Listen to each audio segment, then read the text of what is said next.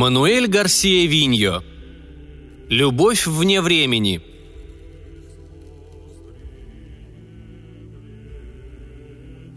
Первого и до сих пор единственного путешественника в четвертое измерение звали Хулиан Сендер. К изобретению машины времени он не был причастен, на нем ее только испытали. В 1980 году, когда ему исполнилось 30 лет, ученые Института хроноскопических исследований создали машину, которая могла переносить человека в будущее.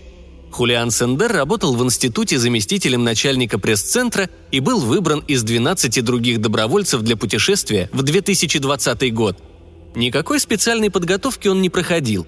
Ему просто сказали, что он совершит один единственный рейс. Пройдет точно 40 лет, а он пробудет там всего неделю – Через семь дней он должен быть в том самом месте, где очутиться по прибытии. Никаких вопросов задавать не позволили и сообщили, что коль скоро он выбран, ему не разрешат пойти на попятную. По окончании недельного отпуска, который ему предоставили перед опытом, он явился в институт ровно в 8 утра. И, следуя указаниям полученного накануне письма, направился к комнате номер 23 – Ему отворил молодой человек в белом комбинезоне с вышитой на кармане синей монограммой «ИХАИ». Молодой человек, улыбаясь, пожал Хулиану руку и пригласил войти. Затем он провел его в камеру, где пол, потолок и стены были металлические без единого отверстия. Единственный стул также был из металла. Ни коврика, ни картины, ни какой-либо иной мебели. «Ну вот», — вымолвил провожатый. «Как только я выйду, садитесь сюда», Сендер хотел что-то сказать, но молодой человек его перебил. «Ни о чем не беспокойтесь. Все, что вам нужно знать, вы уже знаете. Сейчас от вас требуется лишь одно – выполнить мои указания. Когда я выйду, садитесь». Молодой человек вышел, заперев за собой дверь, и Хулиан уселся на металлический стул. Он огляделся по сторонам. Помещение казалось ярко освещенным, но обнаружить источник света Хулиану не удалось. Он поискал глазами дверь, в которую совсем недавно вышел его провожатый, и не нашел ее – Камера представляла собой большой куб с ребрами около пяти метров. Пол, стены и потолок выглядели одинаково. Абсолютно гладкие металлические пластины матово блестели в странном свете. Спустя некоторое время Хулиан затруднил себя определить, какое именно. Послышалось своеобразное жужжание, которое действовало не только на слух, но и на осязание и зрение. Впрочем, Хулиан не был уверен, началось ли оно теперь или существовало с самого начала – Нечто вроде дрожи застывшего воздуха камеры, дрожи, воспринятой совокупностью чувств и проникавшей в самую глубь организма. Хулиан подумал, что с начала эксперимента должно быть прошли долгие часы, однако он не испытывал ни голода, ни жажды, ни малейшей усталости или боли. Свет, озарявший камеру, казался теперь менее ярким, стены – более темными и плотными. Но он решил, что просто привык к равномерному блеску, который вначале едва не ослепил его – Хулиан закрыл глаза и то ли уснул, то ли нет, этого он впоследствии так и не уяснил. Когда он снова поднял веки, впечатление было такое, будто он вместе со стулом находится не на полу, а на одной из стен камеры. Гудение прекратилось, но теперь закружилась голова и появилось ощущение полета в пустоте, непрерывного падения в бездну. Очнулся он на лужайке, поросшей клевером, и интуиция сразу подсказала ему, что он уже в обещанном 2020 году – Судя по солнцу, возглавлявшему скопище белых как вата кучевых облаков, было между десятью и одиннадцатью часами весеннего утра. Он вскочил на ноги, ощущая легкую усталость, и огляделся по сторонам. С севера, востока и запада лужайка была окаймлена оградой из побеленных металлических столбов, за которой до самого горизонта, низкого и далекого, тянулись пашни.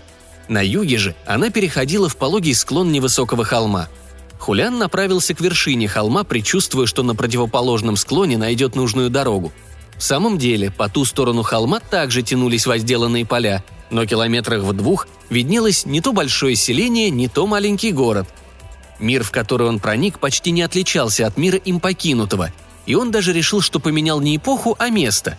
Так он опознал марку и модель автомобиля, в который фермер лет 50 с помощью мальчика накладывал словно в грузовик разноцветные призматические ящики. Зато внимание его привлекли необычный материал этой тары и ее безукоризненная выделка.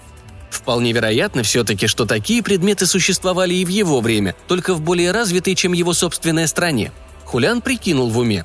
Фермеру должно быть теперь лет 10-12. Мальчик еще не родился. От этой мысли Хулян вздрогнул. Он дошел до первых домов города. Встречные не обращали на него ни малейшего внимания – Видят ли его эти люди? Существует ли он для них? Не снится ли ему все это? Не мираж ли? На углу он увидел бар и подошел ближе. За широкими стеклами витрины среди бутылок с напитками неизвестных ему марок он нашел то, что искал. Календарь. 2020, май, 5, понедельник. Мальчуган лет восьми, бежавший по тротуару, налетел на него и упал. Толчок послужил как бы электрическим разрядом, который помог Хулиану окончательно войти в новую действительность. Мальчик испуганно глядел на незнакомца. Взгляд этих синих глаз, подумал Хулиан, доходит до него через бездну времени, через толщу его собственной жизни и жизни мальчика, через туман тайны. Сознание этого порождало нечто вроде опьянения. Прозвучал голос мальчика. «Извините, сеньор». Голос такой же мягкий, как взгляд. Чудесный голос, который осязаемо наделял Хулиана бытием, давал ему права гражданства в этом времени. Он помог мальчику подняться и отряхнул ему штанишки – «Как тебя зовут?» «Хосе». «Отлично, Хосе. Куда ты так мчался?» Мальчик пожал плечами. «Ты искал друзей?» «Да». Хулиан держал мальчика за плечи и не хотел его выпускать, хотя понимал, что выпустить нужно. Время, которое любой сторонний наблюдатель счел бы нормальным, уже истекло, но ему не хотелось расставаться с Хосе. Он испытывал ни с чем не сравнимое блаженство, впивая глазами свет этого невинного взгляда, принадлежащего еще не родившемуся существу – Кем будет этот восьмилетний мальчик, когда ему, Хулиану, исполнится 70? Может быть, его сыном, или внуком, или учеником? Сердце у Хулиана колотилось, в висках стучало от глубокого чувства, которое стремилось выявить себя, стать понятным. Что-то вроде отдаленного воспоминания, рвавшегося на свет из глубин подсознания. «Я тебя знаю, Хосе, знаю. Но нет, это невозможно. Пока еще нет». Он испугался, что сойдет с ума от подобных размышлений, и выпустил мальчика – тот снова пробормотал извинения и скрылся. Кулян пошел дальше, с любопытством разглядывая все вокруг. Он понимал, что его основная задача – смотреть, проверять, открывать, сравнивать и в меньшей мере присутствовать здесь, ибо действительно важными были не социальные, политические, экономические или религиозные перемены, произошедшие за 40 лет, их можно было более или менее точно предсказать, а собственно путешествие в четвертое измерение, прыжок во времени, который он только что совершил – Дойдя до перекрестка, он увидел на остановке автобус с табличкой «До центра города». Недолго думая, он вскочил на площадку. И только когда автобус уже мчался полным ходом по проспекту, пересекавшему обширный парк, Хулян с тревогой подумал, какими деньгами он заплатит за проезд. Он ощупал карманы. При нем была некая сумма, но годны ли еще эти деньги? Он поискал глазами кондуктора. А может, здесь платят водителю? Во избежание недоразумений, когда автобус, миновав парк, остановился, Хулиан поспешил выйти – он очутился на широкой улице с оживленным движением, с тротуарами, полными народу, и узнал ее. Это была улица его родного города. Мелькнула мысль пойти к себе домой, или к друзьям, или в институт, но он интуитивно сознавал, что не должен поддаваться такому искушению. И Хулиан смешался с шумной толпой. Ему хотелось понаблюдать за поведением окружавших его людей, послушать, о чем они говорят, узнать, чем живут. Но мучительная неуверенность овладела им с той минуты, когда он задумался об оплате проезда – как будет решаться финансовая проблема в этой странной туристической поездке, совершить которую выпало на его долю первым из людей? Он почувствовал настоящую необходимость выяснить это. В конце поперечного переулка он заметил цветочный базар, а в одном из киосков старика. Хулян подумал, что он-то, по крайней мере, опознает его деньги, и, улучив момент, когда старик остался один, подошел к нему. «Что угодно сеньору?» Хулян заколебался. «Пожалуйста, две розы», сказал он наконец. «Вон те. Мне для подарка». Счел нужным пояснить он и протянул самую крупную из своих купюр. Старик покрутил ее в руках и, наконец, бросил в ящик. «Где вы ее откопали?» – спросил он, отсчитывая сдачу. «Таких уже почти не осталось». «Но они еще годны?» – с тревогой спросил Хулиан. «Да», – ответил старик, улыбаясь. «Думаю, что годны». «Мне дали ее...» Хулиан не закончил фразы, не зная, что сказать. Он заметил, что старик смотрит на него испытующе. «Любопытно. Ткани покрой вашего костюма также напоминают мне прошедшие времена. Мое время». «Да? Ткань была под рукой, дома, я...» Смех старика прервал его. «Вы целиком живете в прошлом, а?» Хулян смущенно улыбнулся. Старик потрогал его за лацкан и утвердительно кивнул. «1975», — сказал он. «Я родился в 51-м. Хулиан чуть было не сообщил, что продавец только на год его моложе, но сдержался. «Спасибо», — сказал он, отходя. «Эй, вы забыли розы!»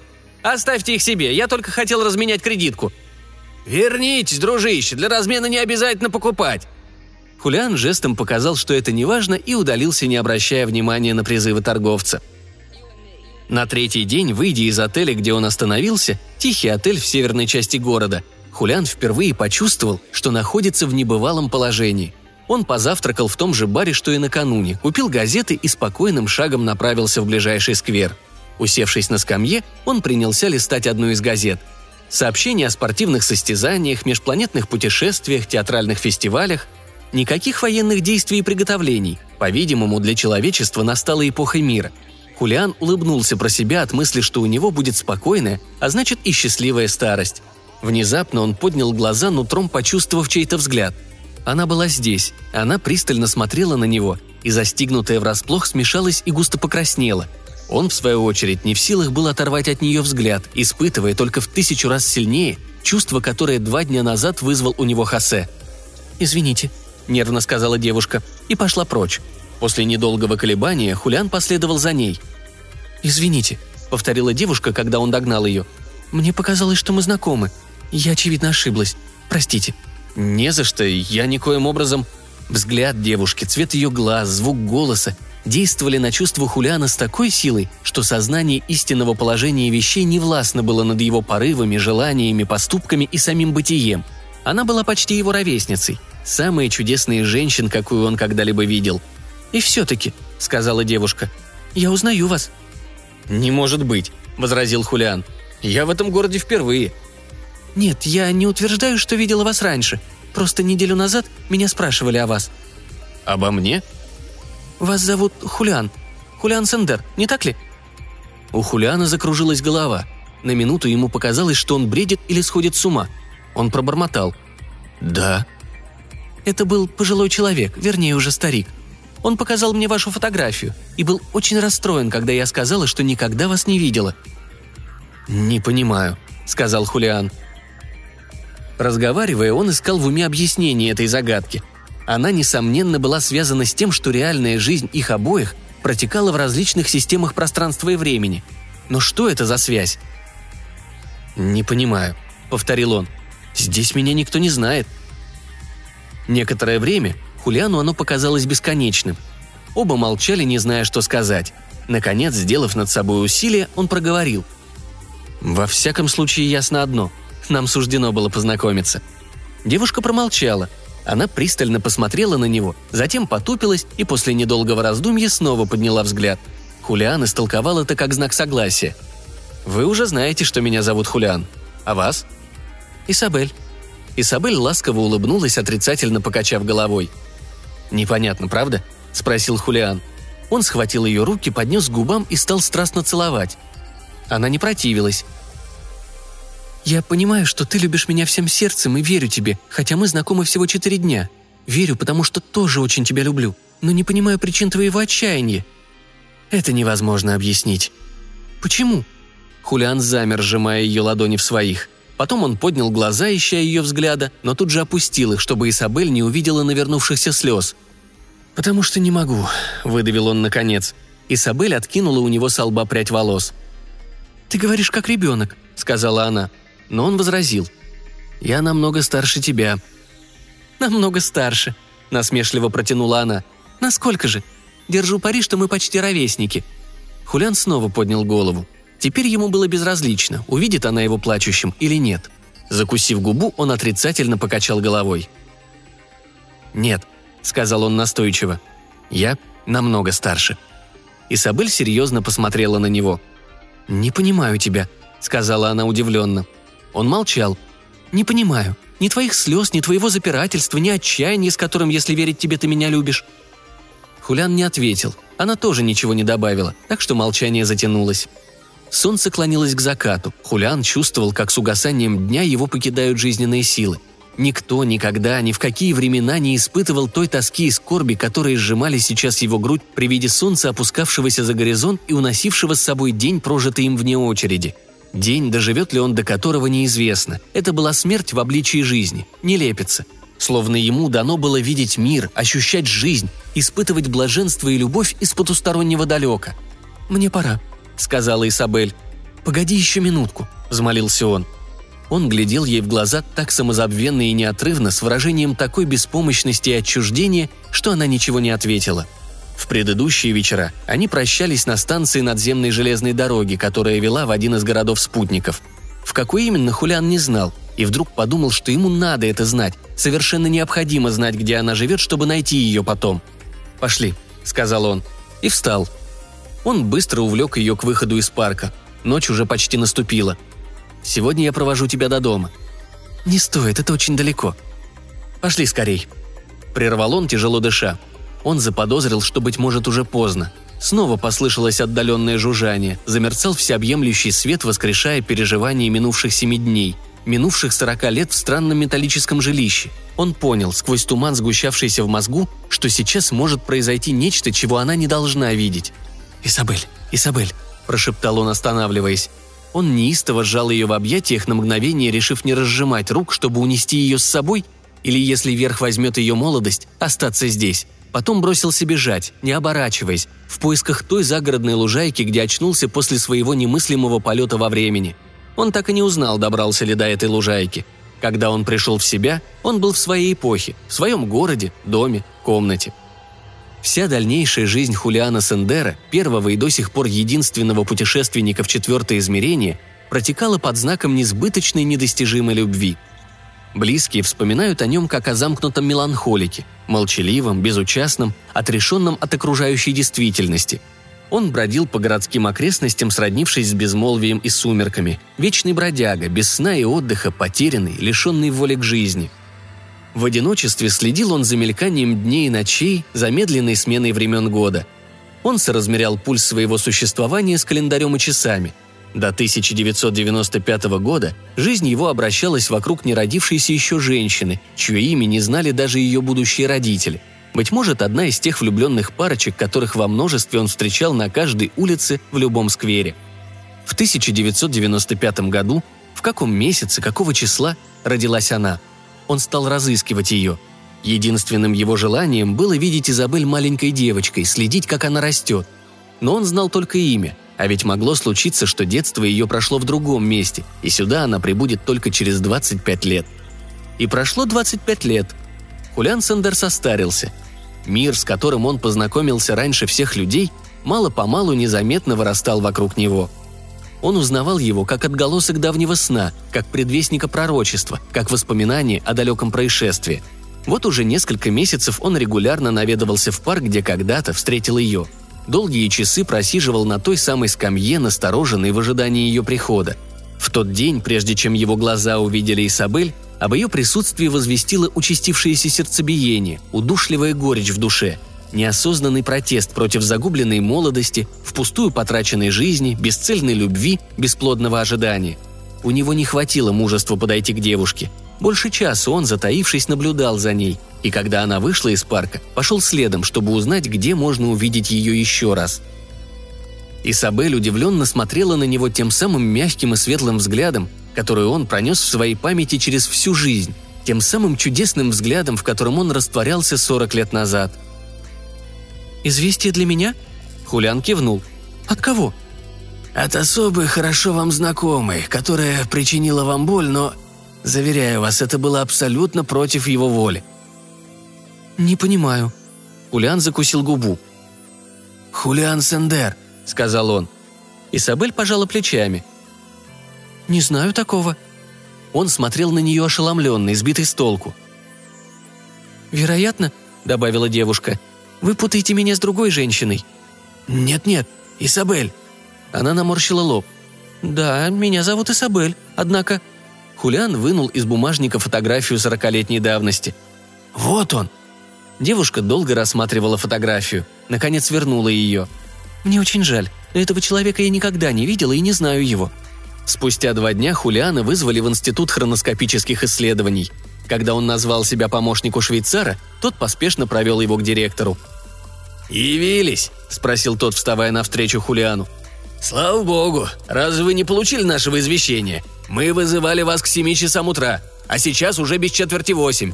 Хулиан пожал плечами. Он не ведал ни дня, ни часа. «Хорошо, сеньор Сендер. По данным нашей картотеки, через час четвертью наступит минута, когда вы прибыли в наш теперешний год, 2020, из 1980-го». Хулян резким движением скинул голову. «Значит, я еще не...» Но директор прервал его. «Мы не знаем, что с вами может произойти», — сказал он нервно. «Элементарные меры предосторожности требуют поместить вас в нашу клинику». Хулян не слушал. «Так вот в чем дело», — твердил он про себя. Исабель еще не познакомилась со мной, а потому не могла узнать на карточке. Смягчив свое горе этим слабым утешением, он дал отвести себя в операционную, где его с любопытством окружила группа взволнованных врачей и медсестер. «Сюда, сюда! Скорей, пожалуйста!» Едва он улегся на носилки, чей-то голос объявил. «Десять минут девятого! Осталось две минуты!» Через две минуты Хулианом овладело странное головокружение, и он погрузился в глубокое забытье. Словно он все больше отдалялся от мира и от жизни – с последним проблеском сознания он подумал, что умирает. Вернувшись к жизни после недельного летаргического сна, он понял – никто не может дважды пережить одни и те же дни. Время, когда он находился без сознания, полностью совпадало с тем, которое он провел 40 лет назад в мире будущего. В мире будущего, который стал уже прошедшим, и с каждой минутой отдалялся все больше и больше. Пока длилась его летаргия, Хосе, маленький школьник, столкнулся у двери бара с неизвестным молодым человеком – с молодым человеком, пережившим спустя четыре дня в страдании и наслаждении любовь своей жизни, свою единственную любовь. Безнадежную любовь, которой не могли помочь никакие чудеса, никакие достижения науки. Сославшись на усталость, Хулиан обещал вернуться через несколько дней, чтобы ответить на вопросы медиков. И ушел. Медленным шагом направился он к городу. Теперь он твердо решил ничего не говорить Исабелле. Она в эти дни, конечно, страдает – но рано или поздно его таинственное исчезновение в тысячу раз больше утешит ее, чем жестокая правда. Он шел, куда глаза глядят, и неожиданно очутился на цветочном базаре возле киоска старика, у которого то ли неделю, то ли сорок лет назад он покупал розы. Да, эти розы еще были здесь. Видя, что около старика никого нет, он робко подошел. «Что угодно сеньору?» Хулян помедлил. «Несколько дней назад», — выдавил он наконец, Точнее, неделю назад. Молодой человек, мой... Мой сын, заплатил за две розы и не взял их. «А, да, верно, я помню». Продавец окинул взглядом свои цветы. «Вот эти самые, уже немного увяли. Неважно, можете вы мне их дать?» «Разумеется, о чем разговор?» Он подал розы Хулиану. «Сколько я вам должен?»